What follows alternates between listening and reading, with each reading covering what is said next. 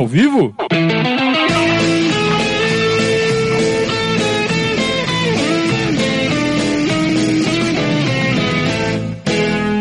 Opa, se tá ao vivo. ao vivo, 20 horas e 7 minutos na capital paulista.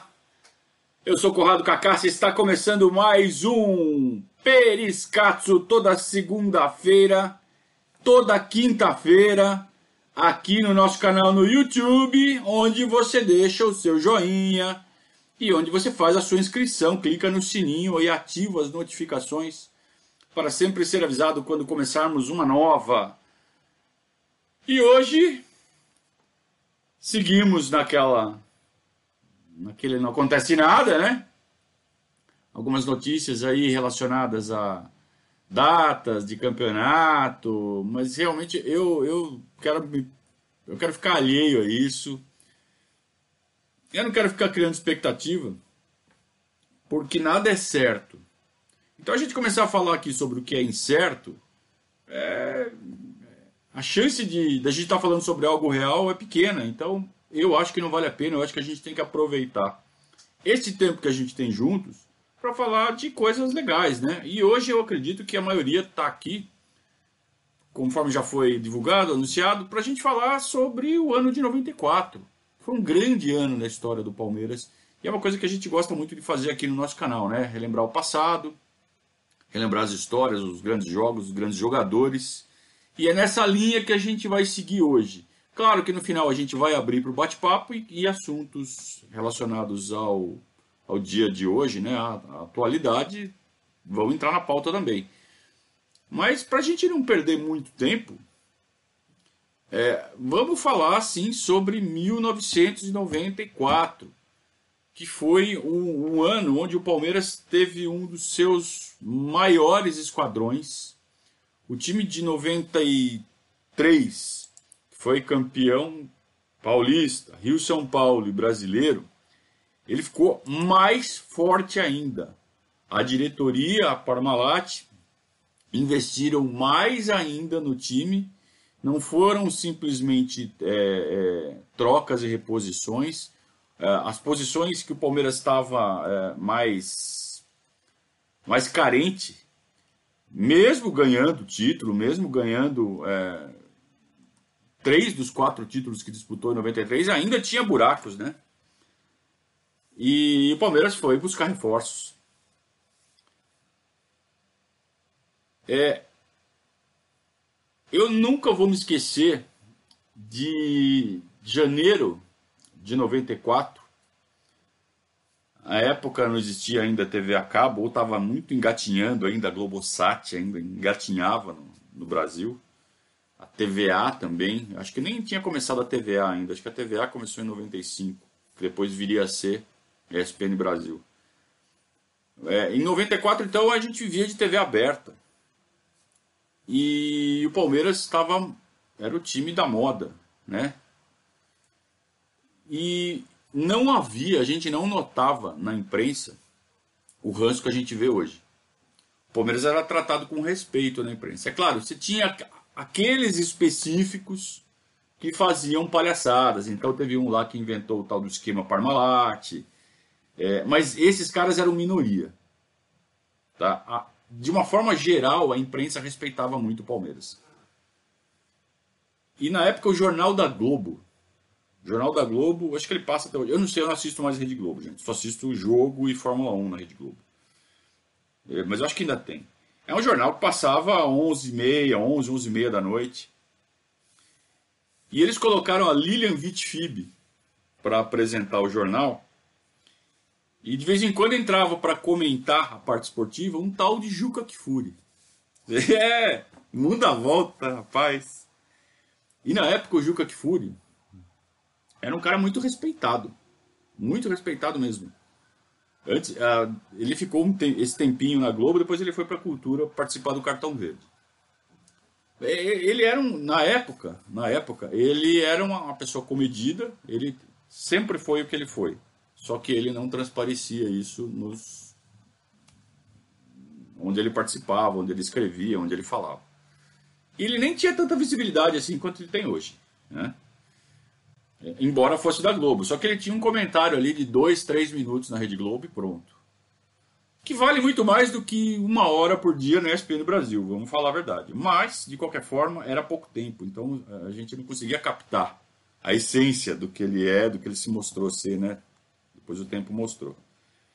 É...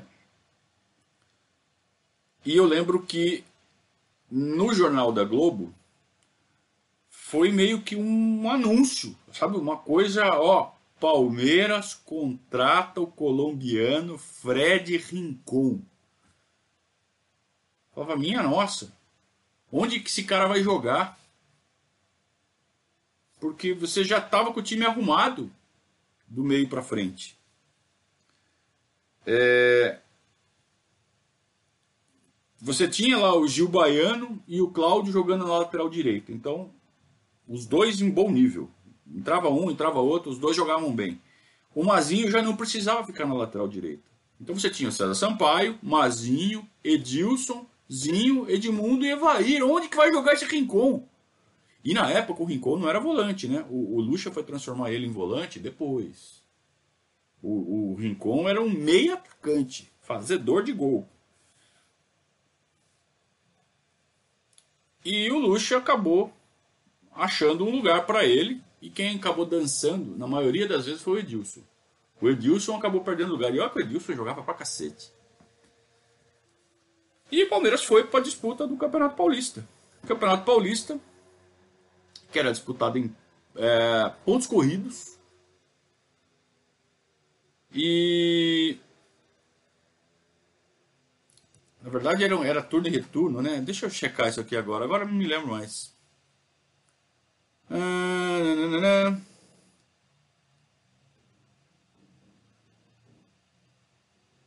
Deixa eu checar aqui direitinho. Ah, não, era assim: primeiro turno e segundo turno, né? Primeiro turno e segundo turno, era isso? Campeão do primeiro turno contra campeão do segundo turno. Se é, ganhasse o, o, Alguém ganhasse os dois turnos, era campeão. Acho que era isso. Acho que era isso. Eu vou checar. Eu vou checar isso aqui agora, para não ficar falando besteira aqui. Devia ter feito isso antes, né? Mas de qualquer forma, é, o importante é entender que o Palmeiras não se desfez de ninguém importante. Né? Quem que saiu de importante no, no Palmeiras em, no início de 94? praticamente ninguém, né? Saiu no fim de 93, o Palmeiras é, se desfez dos dois laterais, né?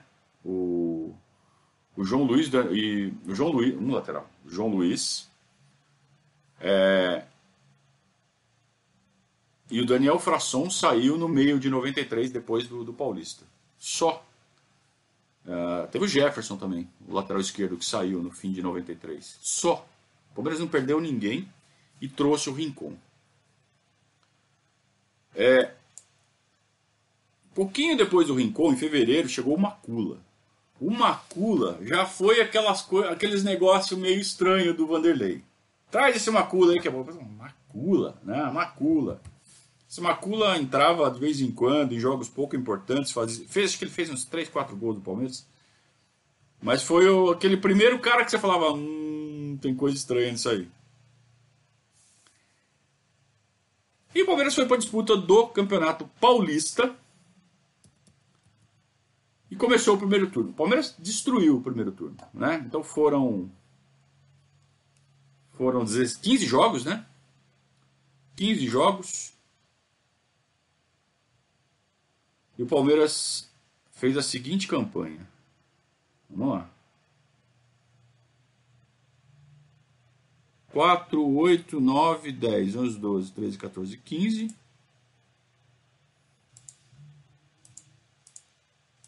Olha a campanha do Palmeiras no primeiro turno. Uma, duas derrotas, quatro empates e nove vitórias. Foi o suficiente para ser campeão. Não foi assim, disparado, mas foi uma bela campanha, o suficiente para ganhar o primeiro turno e, e garantir lugar na final. Deixa eu só checar se era isso mesmo, né?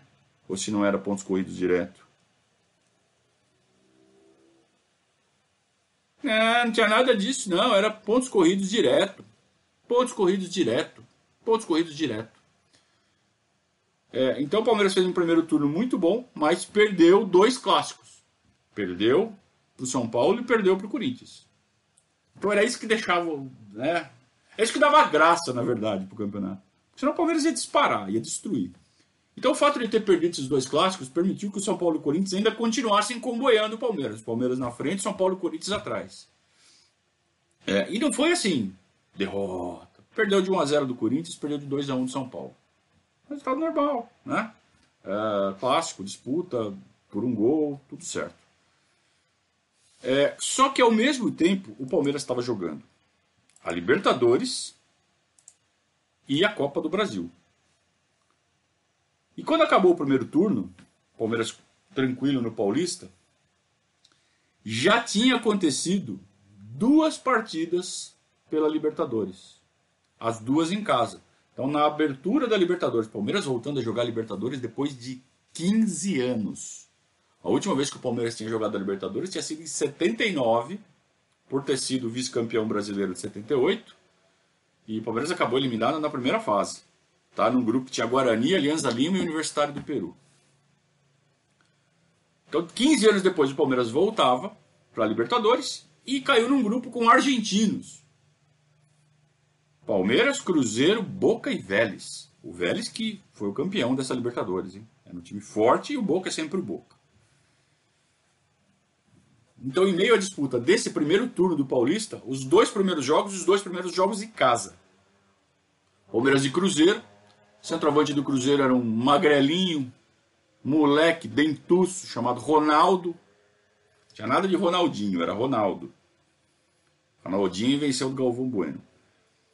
Eu sei que esse moleque meteu a bola na trave em pleno Palestra Itália, mas o Palmeiras ganhou de 2 a 0. Tá? E aí veio a segunda partida contra o Boca Juniors. Chuva, uma quarta noite. Boca Juniors, né? Um time que tem toda aquela mística sul-americana. E o Palmeiras voltando a ser grande no cenário sul-americano, tentando voltar a ser grande. Há 15 anos não jogava Libertadores. Vem o Boca Juniors. No banco do Boca Juniors, ninguém menos do que César Luiz Menotti, é, técnico da seleção argentina campeã da Copa de 78, 16 anos antes. Era, um, um, time de respeito, de muito respeito. Só que o Palmeiras não respeitou o Boca Juniors. Nós estamos falando de 9 de março de 94. E o Palmeiras sapecou nada menos do que 6 a 1 no Boca Juniors. A gente estava vivendo uh, aqueles jogos onde o Parreira estava definindo os jogadores para serem convocados para a Copa do Mundo dos Estados Unidos. E o Mazinho estava ficando fora até do banco, até das convocações. Ele não ia nem. Não estava nem sendo convocado. E todo mundo vendo que o Mazinho estava arrebentando de segundo volante. Arrebentando. E nesse jogo com o Boca Juniors, com narração do Galvão Bueno, transmissão ao vivo para o Brasil inteiro, 6 a 1 para o Palmeiras. E o maestro da, dessa vitória foi o Mazinho. Inclusive tem um lance que o Mazinho ele pega uma bola pouco antes da meia-lua, ele vê o Navarro Montoya um pouquinho adiantado, ele dá a cavadinha, a bola bate na trave. Na volta o Palmeiras faz o gol. Mas é o pecado, né? Aquela bola tinha que entrar, o Mazinho tem que ter saído com o gol. Não saiu o gol, mas aí o Luxemburgo foi muito esperto, ele tira o Mazinho, acho que ele colocou Amaral, não lembro quem, só pro Mazinho receber os aplausos do Palestra Itália lotado e ser agraciado pelo narrador da Rede Globo, que, como eu disse, né, não, não tinha TV a cabo, então a gente dependia muito da TV aberta. E a torcida gritando a toda hora, né? Parreira, Cusão, Mazinho, seleção. Parreira, Cusão, Mazinho, seleção. E não, não teve jeito. Parreira, o Carlos Alberto Parreira foi obrigado a convocar o Mazinho. E o Mazinho agarrou a chance e foi para a Copa do Mundo e foi titular na conquista do tetracampeonato pela seleção brasileira. Foi uma das Copas mais legais para quem viveu né, a Copa de 94. Então o Palmeiras estava em estado de graça. Aí acontece o quê? Uma oscilação. Sim, aquele time também oscilava. E na reta, na reta final do primeiro turno, já depois desse jogo da Libertadores, eu não sei, alguém deve ter chegado neles e falado assim: ah, vocês são invencíveis. E aí aquele time deu uma capengada. Perdeu um derby. Esse derby de 1 a 0 que eu falei para vocês do primeiro turno do Paulista. No finzinho do primeiro turno, penúltima rodada, última rodada do primeiro turno. Perdeu o derby. Perde o derby tem consequências. Perder derby tem consequências. Dos dois lados. E aí o Palmeiras entrou numa semi-crise.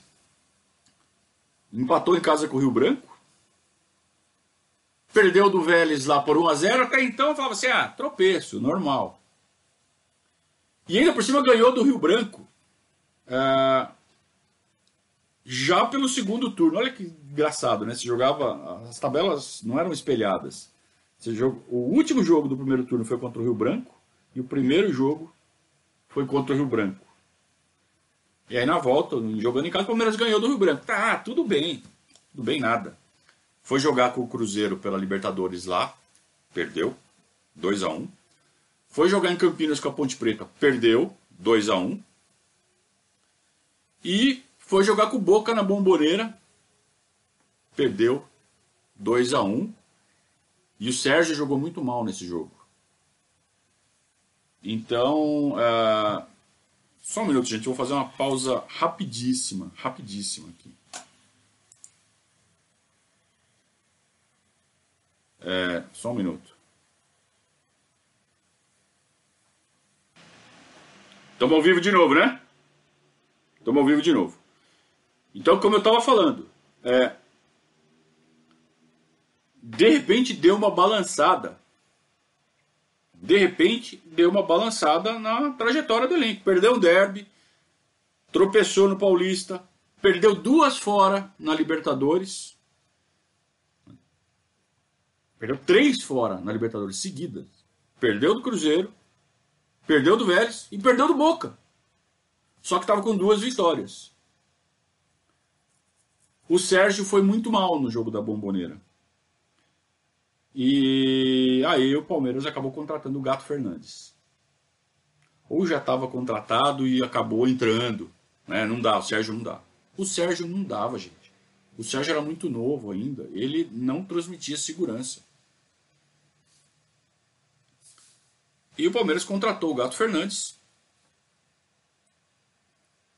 Não, provavelmente não. Não foi determinante. Mas é, o time se reencontrou e voltou às vitórias. Na Libertadores, como o grupo estava muito embolado, o Palmeiras estava com quatro pontos e precisava chegar Podia chegar até em terceiro que classificava. Então precisava passar pelo Vélez. Era só ganhar do Vélez. Ia, ia acabar o turno com três vitórias e três derrotas e ia avançar. Foi o que aconteceu. O Palmeiras ganhou de 4 a 1 do Vélez. É, ensaiou uma bela recuperação no Paulista. Ensaiou não, engatou, né? Uma bela recuperação no Paulista. Começou a ganhar jogo de novo. No que ganhou de 4 a 1 do Vélez e classificou para a Libertadores, classificou para o mata-mata da Libertadores, o time embalou de novo. E você tinha aquela questão do Edilson no banco. E o Vanderlei, na hora de fazer as trocas, muitas vezes ele optava por tirar o Edmundo e colocar o Edilson. Tira o Edmundo, põe o Edilson. Tira o Edmundo, põe o Edilson. E o Edmundo começou a ficar puto com isso. O time estava ganhando, Tava tudo certo.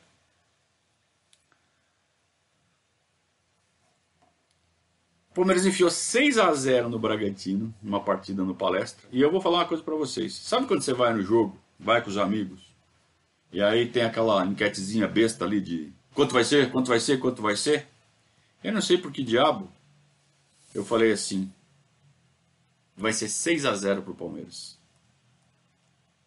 6 a 0 pro Palmeiras? 6 a 0 pro Palmeiras. Eu sei que o Palmeiras fez um, dois, três, quatro, cinco. A hora que fez o quinto, eu só comecei a olhar pro pessoal, meus amigos, né, que tinham vindo comigo. Os caras estavam torcendo pro Palmeiras não fazer o sexto porque eu ia ficar insuportável. e fez.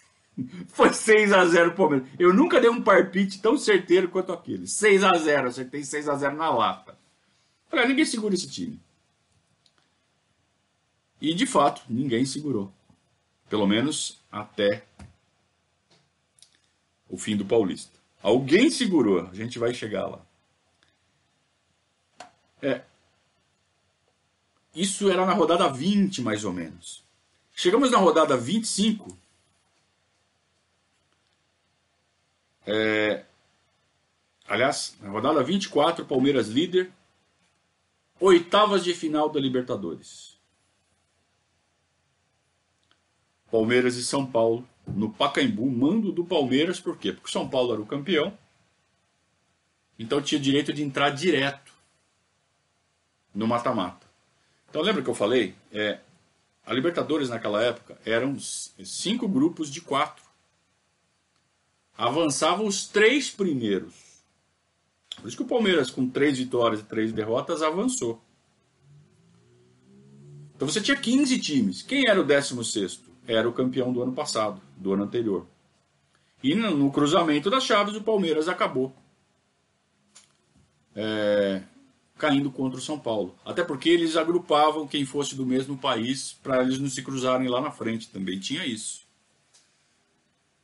E então, mando do Palmeiras primeiro jogo, mando do segundo jogo. Depois da Copa do Mundo seria do São Paulo. O Palmeiras massacrou o São Paulo, mas destruiu o São Paulo. Falou assim: ninguém segura esse time. Teve um cara que segurou, um cara chamado Zete, goleiro do São Paulo. O Palmeiras triturou o São Paulo, perdeu uns 80 gols. Lembra aquele jogo que a gente teve com o Corinthians, acho que no ano passado, que o Palmeiras finalizou 25 vezes, tudo para fora, e o Corinthians ganhou de 1 a 0, gol do Arana, acho, não, gol do Avelar, acho que foi isso, gol do Avelar. Naquele dia foi mais ou menos aquilo, só que o Palmeiras finalizava no gol e o Zete fechou. O Zete botou um muro ali na frente do gol, não passava nada. E foi 0 a 0 Aí, 25 rodada, mais ou menos, do Paulista. Né? A gente ficava indo Paulista, virando chavinha toda hora, virando chavinha. Palmeiras de São Paulo no Morumbi. O Ayrton Senna que era um ídolo nacional, um ídolo de todas as torcidas, morreu de manhã. Na verdade, ele morreu no início da tarde, né? Aconteceu o acidente de manhã. Ele morreu ali no autódromo, acho que todo mundo sabe disso. Só que para encobrir, pra, por causa de questões legais, para falar não pode morrer aqui, teve que morrer no hospital oficialmente. Então foi liberada a notícia da morte dele no início da tarde. Todo mundo com radinho. Era dia de, de jogo decisivo do, do, Campeonato Paulista, Palmeiras e São Paulo, pontos corridos, São Paulo e Palmeiras pau a pau. Mas aquela coisa de será que o Ayrton Senna vai morrer? O Ayrton Senna vai morrer, o Ayrton Senna morreu. Então foi uma comoção, né? E mais uma vez eu vou bater nessa tecla. Ele era o xodozinho da Rede Globo. Ele era um enorme piloto, um enorme esportista. Isso não se coloca em dúvida. Só que ele tinha isso também. A Globo aproveitava isso e fez dele um deus, fez dele um, né, uma personagem, é, um santo praticamente. Então a comoção em torno do, do acidente foi muito grande. E O jogo parou, acho que com 5, 10 minutos. Morumbi lotado, naquele jeito que eu sempre falo aqui, né? Meio a meio, as cordinhas separando as torcidas. O juiz, ele não fez um minuto de silêncio antes do jogo começar. Ele para o jogo com 5, 10 minutos. Alguns jogadores até se ajoelham em reverência. E as duas torcidas, todo mundo dá a mão, claro, dentro de seus próprios espaços, fazem um coro. Olê, olê, olê, sená, sená. Foi, foi um momento realmente tocante da história do futebol nessa homenagem prestada ao Ayrton Senna nesse dia. Mas o jogo estava comendo solto, né? É, na hora que o jogo está comendo, está comendo, não tem essa história. E os times chegaram a esse jogo, aí é importante a gente falar da, da, da marcha dos pontos. Como estavam os pontos é, nesse momento? Então vamos lá, vamos, vamos esclarecer para vocês entenderem a situação. O São Paulo ainda tinha é, sete jogos por fazer e o Palmeiras tinha seis jogos por fazer. A vitória valia dois pontos e o empate valia um. Não, não tinha essa de vitória valer três pontos ainda, tá? Então, uh, deixa eu ver quantos jogos faltavam para cada um. Para o Palmeiras faltavam esse jogo do São Paulo e mais quatro. Isso. Para o São Paulo faltavam ainda mais seis. São Paulo tinha dois jogos a menos e estava três pontos atrás. Então o São, o Paulo precisava ganhar para tirar essa diferença, ia ficar um ponto atrás com dois jogos a menos. Se empatasse, o São Paulo ainda ia ter a chance de passar o Palmeiras, bastava ganhar todos os seus jogos. Só que eram jogos difíceis. Era muito difícil fazer São Paulo ganhar todos os jogos. Então o empate não era bom para ninguém, na verdade. Agora, se o Palmeiras ganhasse, o Palmeiras ia abrir cinco pontos e o São Paulo ia ter que tirar cinco pontos, mesmo, mesmo com dois jogos a menos. Em, é, o São Paulo ia ter mais seis jogos para fazer, o Palmeiras ia ter mais quatro, e o São Paulo tinha que tirar cinco pontos. Lembrando que a vitória valia dois. Então esse era o cenário. E o Euler abriu o placar para o São Paulo. 1 a 0. Só que o Edilson empatou logo depois. E o Miller fez 2 a 1 logo depois. Então foi 20 e poucos, perto de 30 o Palmeiras empatou e 30 e poucos o Miller fez 2 a 1. Aqueles clássicos eram muito loucos, saía muito gol e era sempre lá e cá. É, lembra que eu falei que em 92 o Palmeiras chegou perto da, da final, ou que chegou perto do título, que engrossou a primeira final, foi 4 a 2 para São Paulo, mas foi gol do São Paulo, gol do Palmeiras, gol do São Paulo, gol do Palmeiras. Aí o São Paulo foi fazer dois gols só lá no finalzinho.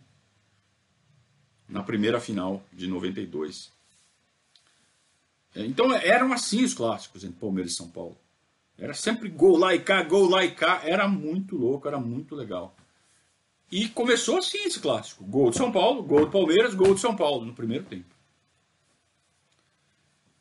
E naquele jogo, o seu Rincon entrou de titular. O, o Palmeiras entrou naquele jogo. Vou pegar a escalação aqui para vocês.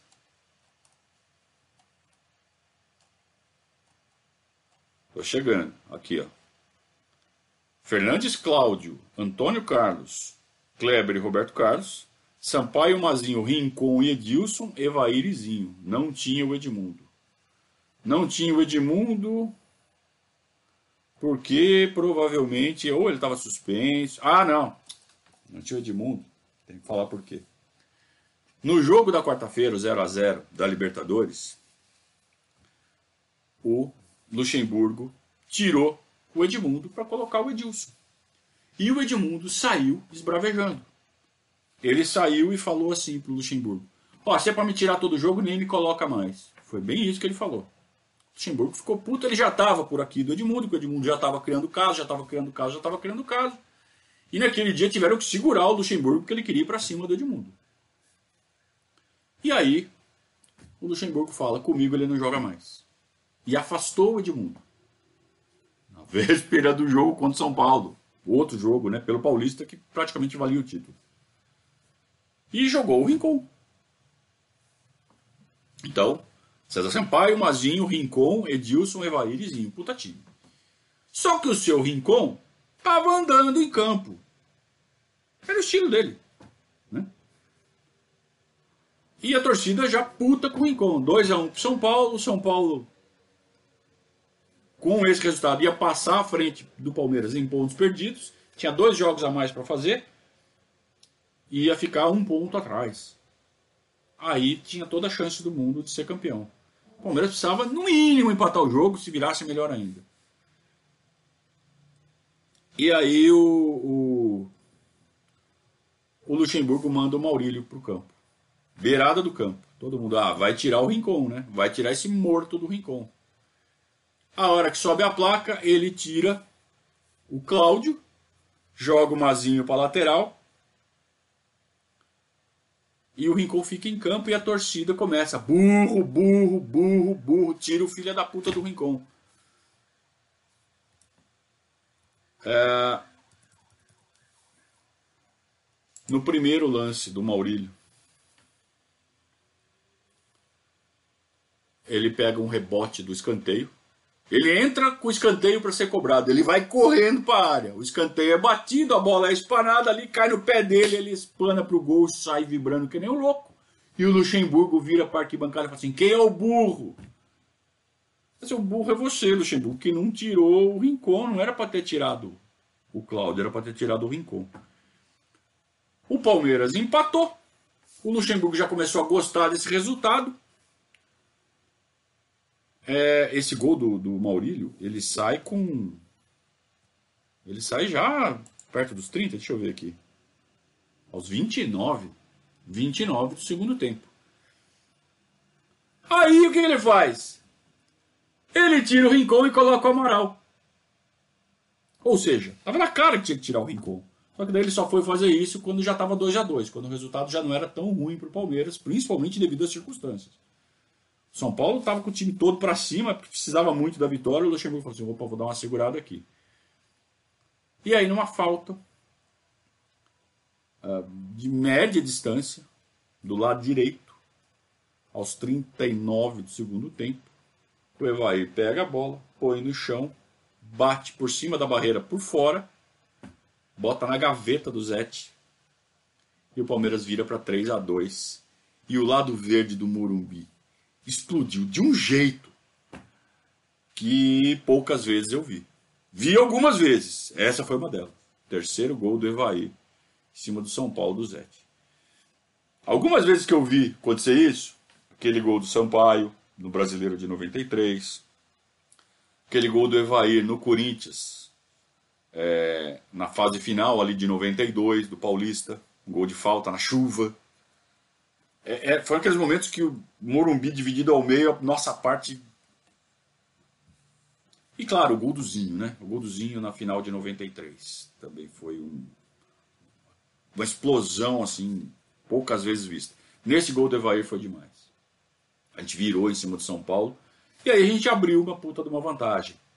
E aí você via que não ia dar pro São Paulo, né? Tinha que acontecer muita. Muita. Muita coisa ruim pro Palmeiras. O São Paulo tinha que ganhar todas. O que aconteceu foi o contrário. O Palmeiras começou a ganhar todas, começou a ganhar todas. Chegou na, na, na penúltima rodada. O Palmeiras jogar com o Santo André. Faltando duas rodadas para cada um. O São Paulo já tinha alcançado em número de, de jogos. O São Paulo chegou, faltando duas rodadas, quatro pontos atrás do Palmeiras. Com, com duas vitórias a menos. Então o que, que tinha que acontecer? Bastava ao Palmeiras empatar um dos jogos. Era Santo André fora e Corinthians no Pacaembu. Se empatasse um deles, era campeão. O São Paulo tinha que ganhar os dois, perder, torcer para o Palmeiras perder os dois e ainda tirar uma diferença de 9 gols. Então o São Paulo começou. E o São Paulo foi jogar com o Novo Horizontino. E o último jogo do São Paulo era com outro pequeno, acho que Mojimirim. E o jogo do São Paulo com o Novo Horizontino começou uma hora antes do Palmeiras de Santo André. Então, se o São Paulo ganhasse, é, obrigava o Palmeiras a fazer a parte dele, pelo menos empatar com o Santo André. Já era campeão. A gente lotou o Bruno José Daniel. Eu fui. E o São Paulo, quando acaba o primeiro tempo de jogo do São Paulo, antes de começar o jogo do Palmeiras, já estava 3 a 1 pro São Paulo. Os caras, a gente, puta que pariu, eles vão tirar saldo ainda. Eles vão ganhar e vão tirar saldo. A gente precisa ganhar aqui. Precisa empatar pelo menos. Beleza. Aí começa a rodar o primeiro tempo. O Palmeiras fez um gol rápido. Evair meteu o gol de cabeça aos.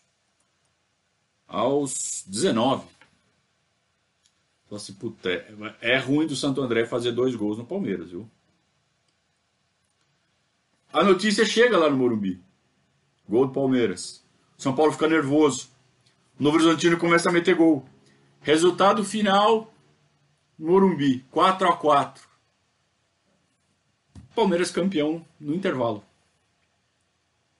No intervalo o Palmeiras já era campeão, por quê? Porque o São Paulo tinha empatado, ele precisava ganhar os dois. É... Aí só comemoração, né? E o Palmeiras conseguiu tocar a bola no segundo tempo e o Santo André deu um calor no Palmeiras. O Santo André atacou muito o Palmeiras. E o Gato Fernandes pegou um monte de bola. E foi ótimo que tenha feito isso, porque o Palmeiras foi campeão com vitória. Né? Aos 42, 43 do segundo tempo, a torcida não aguentou invadiu o gramado para comemorar. É, parece que nunca tinha sido campeão, sabe? Pô, tinha acabado de ser três vezes campeão no ano anterior. Torcida invade e o jogo para, o juiz não pode acabar o jogo, a gente, pelo amor de Deus, vão anular o jogo, vão fazer alguma coisa. Também se anulasse, também não tinha problema, porque o São Paulo já tinha empatado. Acho que até por isso os caras não estavam nem aí. Olha a várzea que era, gente, era uma várzea. Final, demorou uns 10, 15 minutos, evacuaram o campo, o jogo terminou, a gente pôde comemorar mais um título. Campeão paulista, bicampeão paulista e acho que o vigésimo título da história. Vigésimo segundo contando os extras, né? Não, vigésimo primeiro contando os extras. E, e confiança resgatada, né? Aquela oscilação que a gente teve ali no, no meio do semestre ali passou. Tinha ali o problema do Zete para resolver. A gente tinha o segundo turno para jogar. O segundo, a segunda perna da Libertadores para jogar. Só que isso ia acontecer quando? Só depois da Copa do Mundo. Então o Palmeiras foi campeão, recebeu as faixas num jogo contra o Corinthians, e aí aconteceu aquela história dos buracos do Morumbi. o Palmeiras tinha sido campeão paulista em 93, brasileiro em 93 no Morumbi, ergueu taça no Morumbi. Eles se mordiam com isso. Eles não aturavam isso. E aí o Palmeiras ia jogar com o Corinthians no domingo para receber as faixas de campeão. São Paulo não permitiu isso. Na sexta-feira, antes do jogo, o Morumbi amanheceu cheio de buraco no gramado. Buraco assim, de pá. Pá. Os caras fizeram uma buraqueira para não ter a menor condição de jogo. E falaram: Ó, oh, não sei o que aconteceu, vamos apurar. Até hoje eles não falaram o que foi. E o jogo teve que ser transferido para o Pacaembu. Palmeiras ganhou do Corinthians 2 a 1 O Edilson fez um golaço mas um golaço, procurem aí no YouTube. Até hoje ele fala que foi o gol mais bonito da carreira dele, ele que virou corintiano, né? Mas ele fala, o gol mais bonito eu fiz pelo Palmeiras em cima do Corinthians. E foi mesmo. Um golaço. Eu nem gosto muito de falar o nome desse cara, viu? Depois do que ele fez em 99, mas uh, a história precisa ser contada. E o Palmeiras comemorou, botou a faixa em cima do Corinthians. É uma delícia isso, né? E ah, em meio a tudo isso, senhores, tinha ainda uma Copa do Brasil para jogar. Então o futebol praticamente parou, ninguém dava muita bola para a Copa do Brasil, o Palmeiras começou a jogar amistoso, e entre um amistoso e outro, segunda rodada da Copa do Brasil, Palmeiras e Ceará. Palmeiras foi lá para Fortaleza, 0 a 0 ainda na ressaca do título. Jogou alguns amistosos, sabe, tipo Copa Copa Brasil-Itália, Torneio Brasil-Itália. Então fez um quadrangular ali, chamou o Santos, chamou a Lázio. É, enfim, acho que era um triangular. Palmeiras, Santos e Lázio. Acho que era isso. O Palmeiras ganhou os dois, ganhou da Lázio. A Lázio, treinada pelo lendário Dino Zoff. Teve, o Palmeiras teve a honra de jogar contra um clube treinado pelo lendário Dino Zoff, que foi o goleiro da Itália na Copa de 82. Tá vivo até hoje, ele deve ter uns 80 e poucos anos. O Palmeiras enfiou 3 a 0 na Lazio. É, e aí foi jogar a vaga contra o Ceará. Jogando em casa, né? Copa do Brasil, empatou fora, tropeçou, empatou um a um, foi para os pênaltis e o Palmeiras perdeu a vaga nos pênaltis. Sabe quem errou um dos pênaltis? O Evaí. Pois é. Até ele errava pênalti. Era, era raro isso acontecer.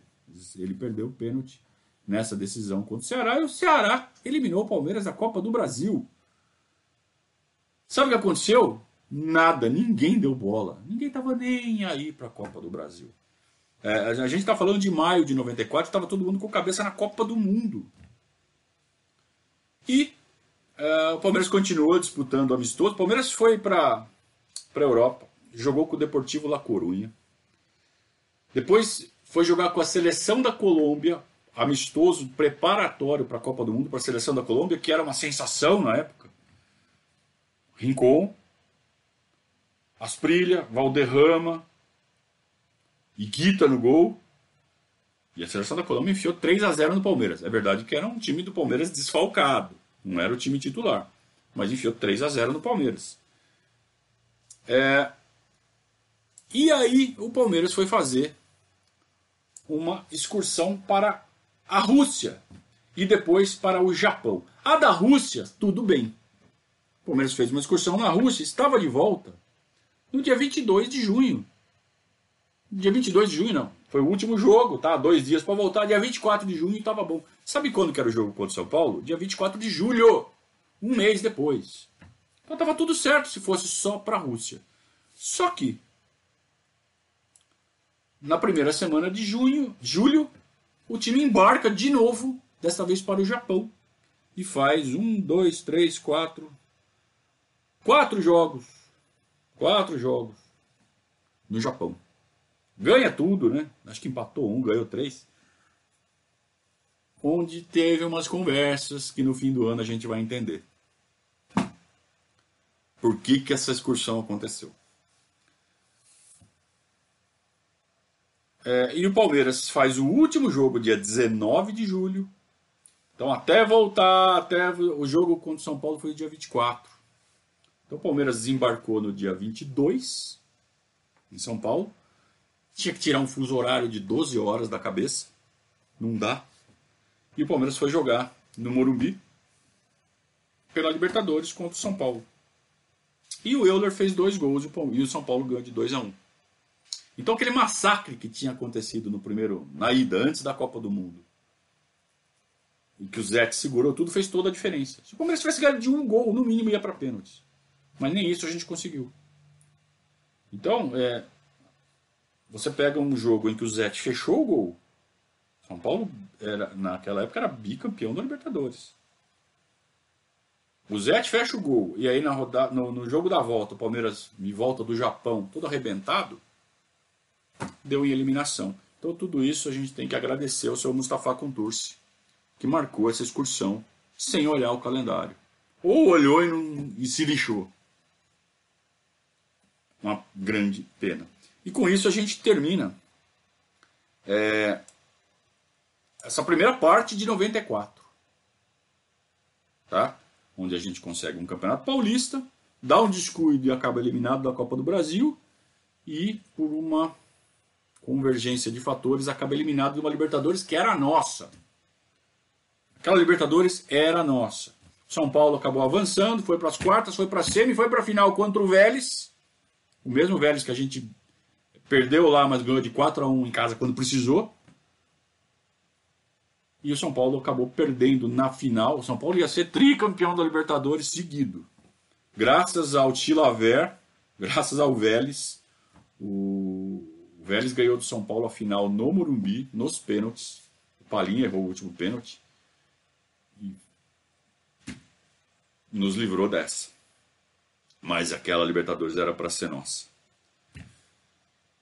É, eu preciso, antes de abrir aqui para o papo, e eu vou abrir para o papo agora. Ah, e o brasileiro? O brasileiro vai ficar para segunda-feira, porque olha a hora já. A gente precisa bater papo, né?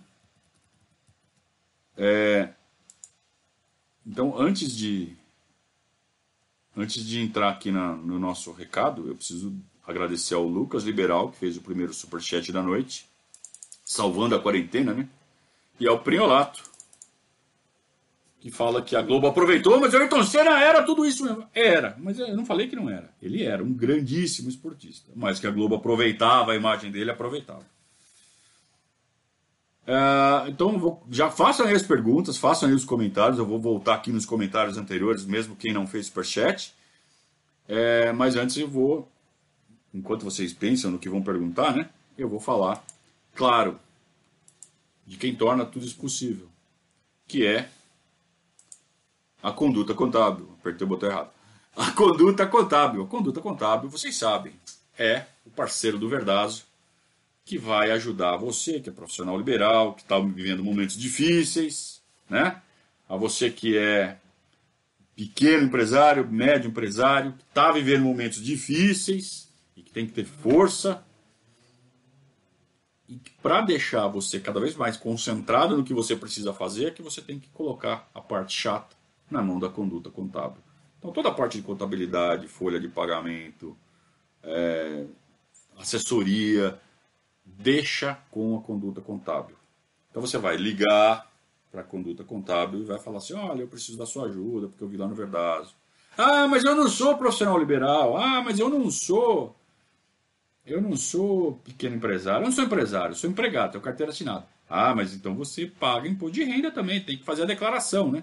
Tem que fazer a declaração de imposto de renda e está rolando.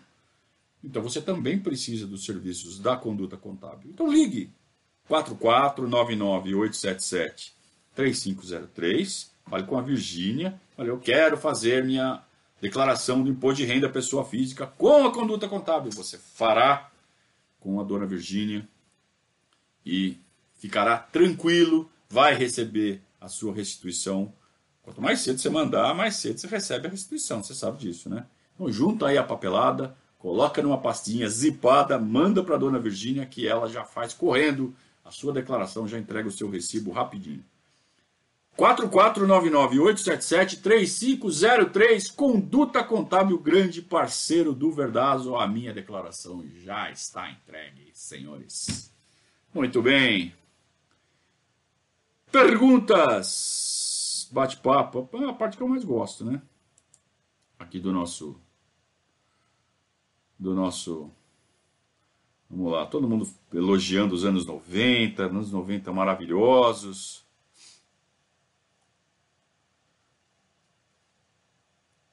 O João Apa menciona que tantos esquadrões que a gente teve, ter só uma Libertadores é uma injustiça tremenda. Não é uma injustiça, cara, porque assim.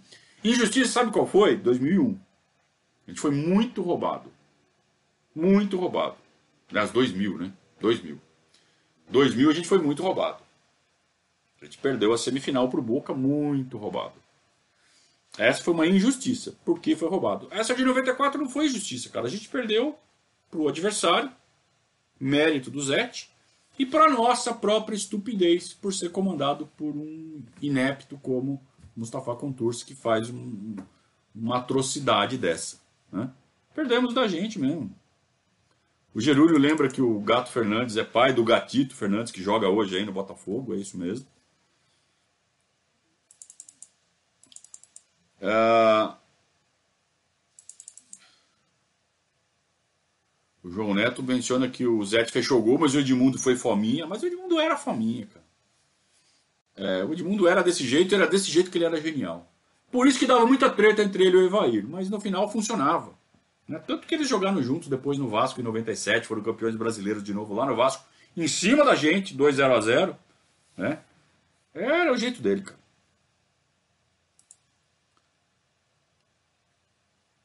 É, vamos lá.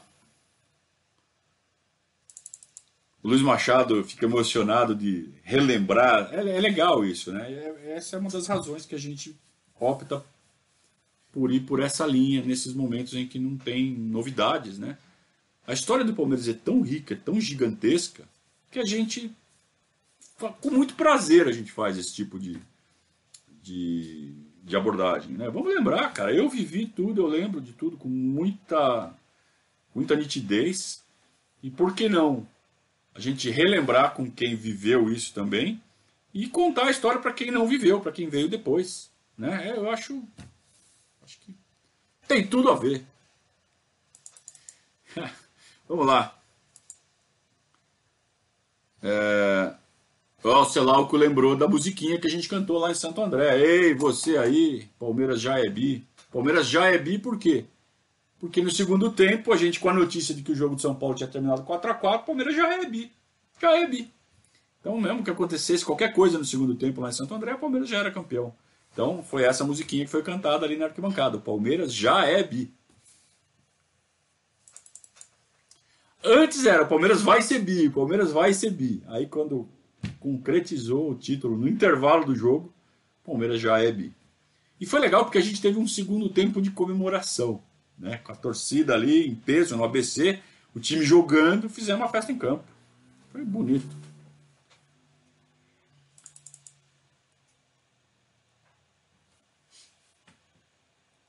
Vamos lá.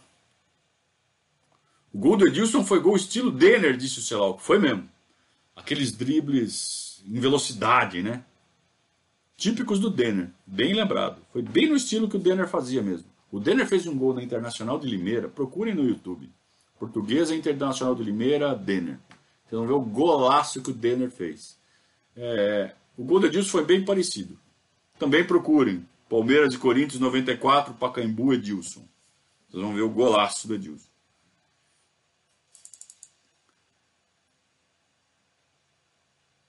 Ah, o Biol tá me lembrando, tá me corrigindo. O Evair perdeu o pênalti contra o Ceará, mas não foi na disputa. Foi no tempo normal e o Ceará avançou pelo gol fora. De fato, foi 0 a 0 lá e foi 1 a 1 aqui. Eu tenho na minha cabeça que o Palmeiras foi eliminado porque o Evair perdeu um pênalti. Mas faz sentido isso que você está falando também. Então, boa correção. Ótima, por sinal. Tá vendo? Um ajuda o outro. Então, feita a correção. Ó, oh, meu amigo Samuel Canali. Samuel Canali, que é o presidente do fã-clube do Bon Jovi. Ele fala que o primeiro jogo no estádio dele foi esse, Palmeiras e Lazio. 3 a 0 para o Palmeiras com o Dino Zoff no banco. Uh, o João Rapa não se conforma. Que ideia idiota que esse povo tinha. Para que fazer duas excursões em sequência? Pois é. Na verdade, a excursão para o Japão foi acertada antes da excursão para a Rússia. O que aumenta a estupidez. Você tem um jogo marcado contra o São Paulo dia 24 e você programa uma excursão para o Japão com o último jogo para o dia 19. Então você sabe que você tem no mínimo dois dias até voltar. Então o Palmeiras chegou aqui no dia 21, 22. E ainda tinha 12 horas de fuso para descontar. Então, essa foi a, estupidez, a grande estupidez. A excursão para a Rússia, que veio antes, ela foi acertada depois. E como eu disse, o Palmeiras estava de volta da Rússia um mês antes do jogo contra o São Paulo. Que era a época que o futebol tinha parado só tinha a Copa do Mundo e Copa do Brasil que ninguém ligava. É, então, a excursão para a Rússia, ok, ela não teve nenhum problema. O problema foi a excursão para o Japão.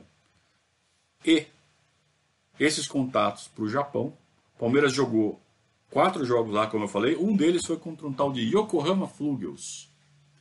Ao final de 94, o Palmeiras anuncia a venda de César Sampaio, Zinho e Evair para o Yokohama Flugas. Então a gente né, amarra as pontinhas e lembra daquela excursão que teve no meio do ano e onde tudo deve ter sido alinhavado já com antecedência. Mas em meio a tudo isso, o Palmeiras foi campeão brasileiro. A gente vai contar a história do título brasileiro de 94 no próximo Periscatos. É, o João Apa está contando todo o seu apreço pelo Mustafa.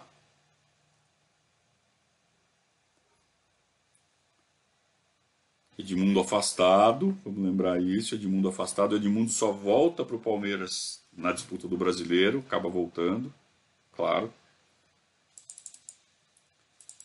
E tem, né, um, um, caso interessantíssimo, que durante esse afastamento do Edmundo, como está lembrando o Jefferson aqui no Superchat, ele jogou dois jogos pelo Parma. Ele era da Parmalat. Né? Ele foi comprado pela Parmalat. Então o Parmalat falou assim: ah, você não vai jogar pelo Palmeiras mais? Então o Parma veio fazer uma excursão aqui no Brasil, nessa época de, de amistosos, né? de futebol parado no mundo. O Parma, vamos fazer uma excursão para o Brasil. Também para é, elevar o nome da Parmalat mais ainda, né? Eles estavam numa época de penetração no mercado brasileiro, a Parmalat vendia muito produto. É, e quanto mais falasse o nome Parmalat, Parma, melhor para eles. Então, como forma de, de estratégia de marketing da empresa, eles mandaram o Parma excursionar no Brasil e, como reforço, o, jogou o Edmundo. O Edmundo jogou dois jogos pelo Parma no Brasil. Não foi para a Itália jogar. Jogou dois amistosos pelo Parma nesse pequeno período em que ele estava afastado pelo Luxemburgo. Depois ele volta para o Palmeiras.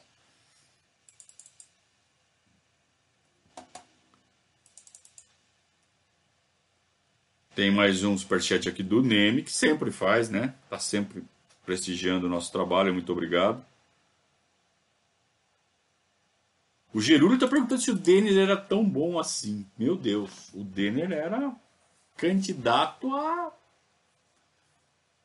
a novo, sei lá o que, cara. Não vou falar novo Pelé, que é o que falavam na época, mas ele era um monstro, cara. Ele era monstruoso. Ele era um jogador espetacular. Assim, o Edilson não chegava aos pés do Denner. Mas o gol foi no estilo do Denner. Foi isso que o Celauco quis dizer e foi mesmo. Alexandre Anjos está falando que o gol do Edilson foi na final do Rio São Paulo. Não, senhor Alexandre, você está enganado. Uh, Rio São Paulo de 93, o Palmeiras ganhou o primeiro jogo de 2 a 0 dois gols do Edmundo, e o segundo jogo foi 0 a 0 Tá? Então é alguma confusão aí da sua memória. O Marcos Valente pergunta se o Verde Kawasaki nasceu dessa excursão do Palmeiras. Não, não. O Verde Kawasaki já existia. Né? O Verde Kawasaki é um dos times que já passavam, já faziam parte da J-League quando começou a ser transmitido aqui para o Brasil pela TV Cultura, em 90, 89, 90. O Verde Kawasaki já era um desses times. O que a gente tem notícia é que o nome do time é Verde Kawasaki, verde com Y no final ainda, o verde é por causa do Palmeiras. Por algum motivo. Tá? Mas não foi por causa dessa excursão. Uh, o Celauco também lembra que o Parma veio jogar aqui no Brasil nessa excursão e nessa excursão jogou o Marco Ózio, né? que depois viria jogar pelo Palmeiras em 95. É verdade. O Lucas pergunta: por que um time paulista não comprou o Denner e ele foi para o Vasco? Ué, porque o Vasco fez a melhor oferta para a portuguesa. Simples assim. É, o Palmeiras sondou o Denner na época. O Palmeiras sondou até o Maradona. Né? Por alguma escolha, a Parmalat falou: ó, não cabe. E de fato, cara, a gente estava com o Rincon, que já estava dando problema. Imagina você traz o Denner. Você tinha que vender o Edmundo, tinha que fazer alguma coisa talvez viesse, mas as coisas se encaminharam para que o Denner acabasse indo para o Vasco. E depois acabou indo para o Grêmio. Na verdade, ele primeiro foi para o Grêmio, depois foi para o Vasco. Foi o contrário? Ele morreu quando estava no Vasco. Isso é fato. Então acho que ele primeiro foi para o Grêmio, depois foi para o Vasco e morreu quando estava no Vasco.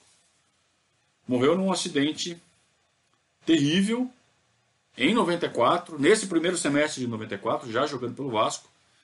É, ele estava indo de São Paulo para o Rio de Janeiro, já chegando no Rio, na Avenida Brasil. É, ele tinha, na época, um Mitsubishi, é, um Eclipse, e ele estava de passageiro. Um amigo dele estava dirigindo. E ele para ir descansando na viagem, ele reclinou o banco para trás e estava com cinto de segurança. O amigo dele bateu o carro.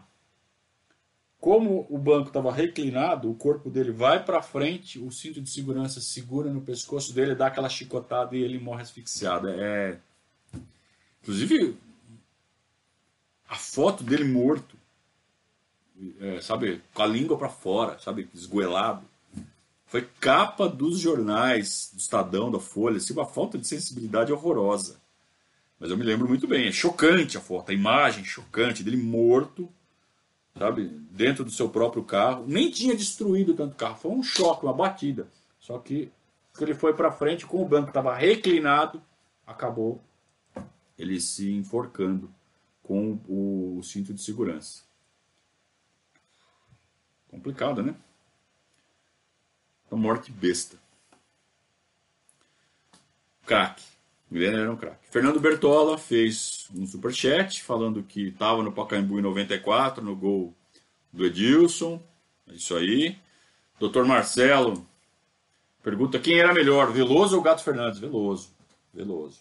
Veloso era melhor. O Gato Fernandes não era ruim, não. O Gato Fernandes ele ficou só esse semestre no Palmeiras. Tá? É, quando acaba esse período, primeiro semestre de 94, até onde eu contei a história, era o Gato Fernandes. E vejam, ele começou a jogar em março, ele foi até maio. Ele ficou um período pequeno. E não agradou, embora ele tenha tomado pouquíssimos gols.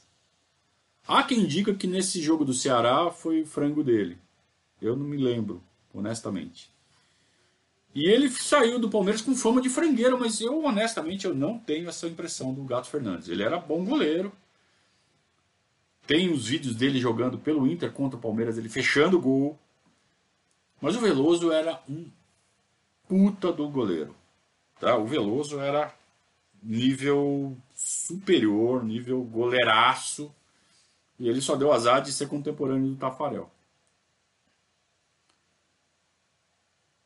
E também de não ser da panela, né? Então você tinha que levar o Tafarel e aí você levava aqueles goleiros, sabe? Do, na Copa de 94 foi o Zete também, que estava pegando muito, cria nossa. Né? E de terceiro goleiro foi o Gilmar. Cabia o Veloso ali facinho, tá? Só que no primeiro semestre de 94, o Veloso estava no Santos. Emprestado. Se o Veloso estivesse no Palmeiras como titular do Palmeiras, certamente teria ido para a Copa de 94.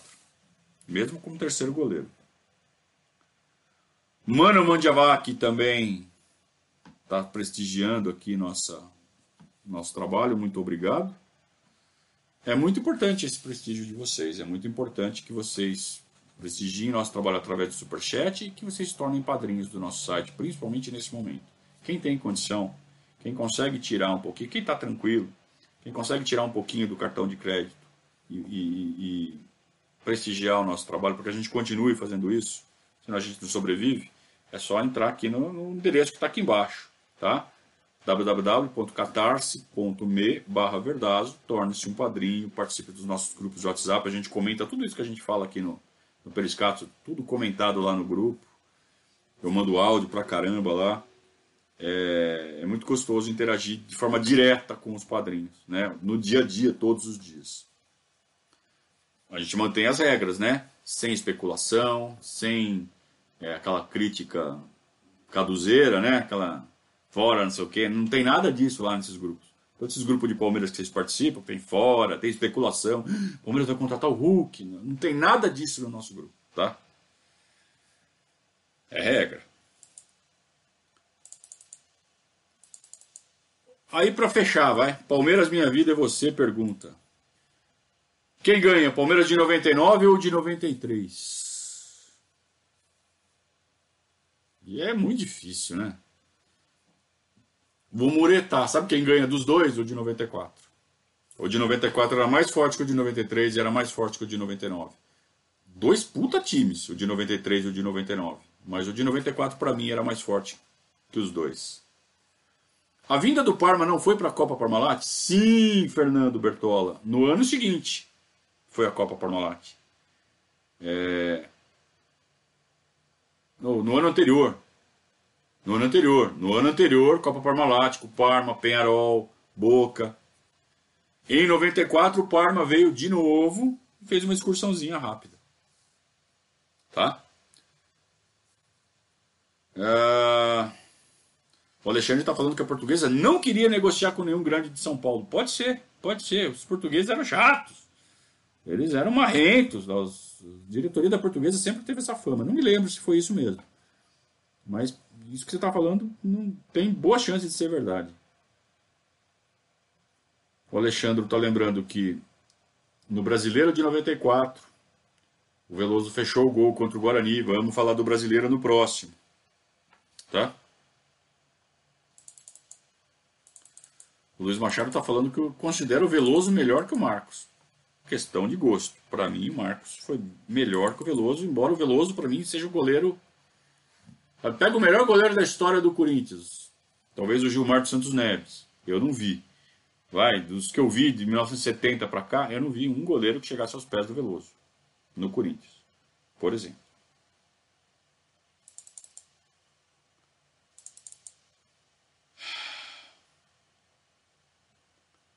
O Parma participou da Copa Parmalat também com Lazio, Santos e nosso palestra. Não era um torneio chamado Brasil-Itália? Não era Copa Parmalat, porque a Lazio não era é, patrocinada pela Parmalat nem o Santos. Era um torneio chamado Torneio Brasil-Itália.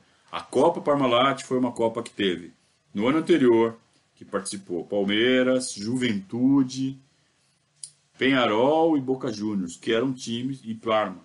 Acho que um desses não estava.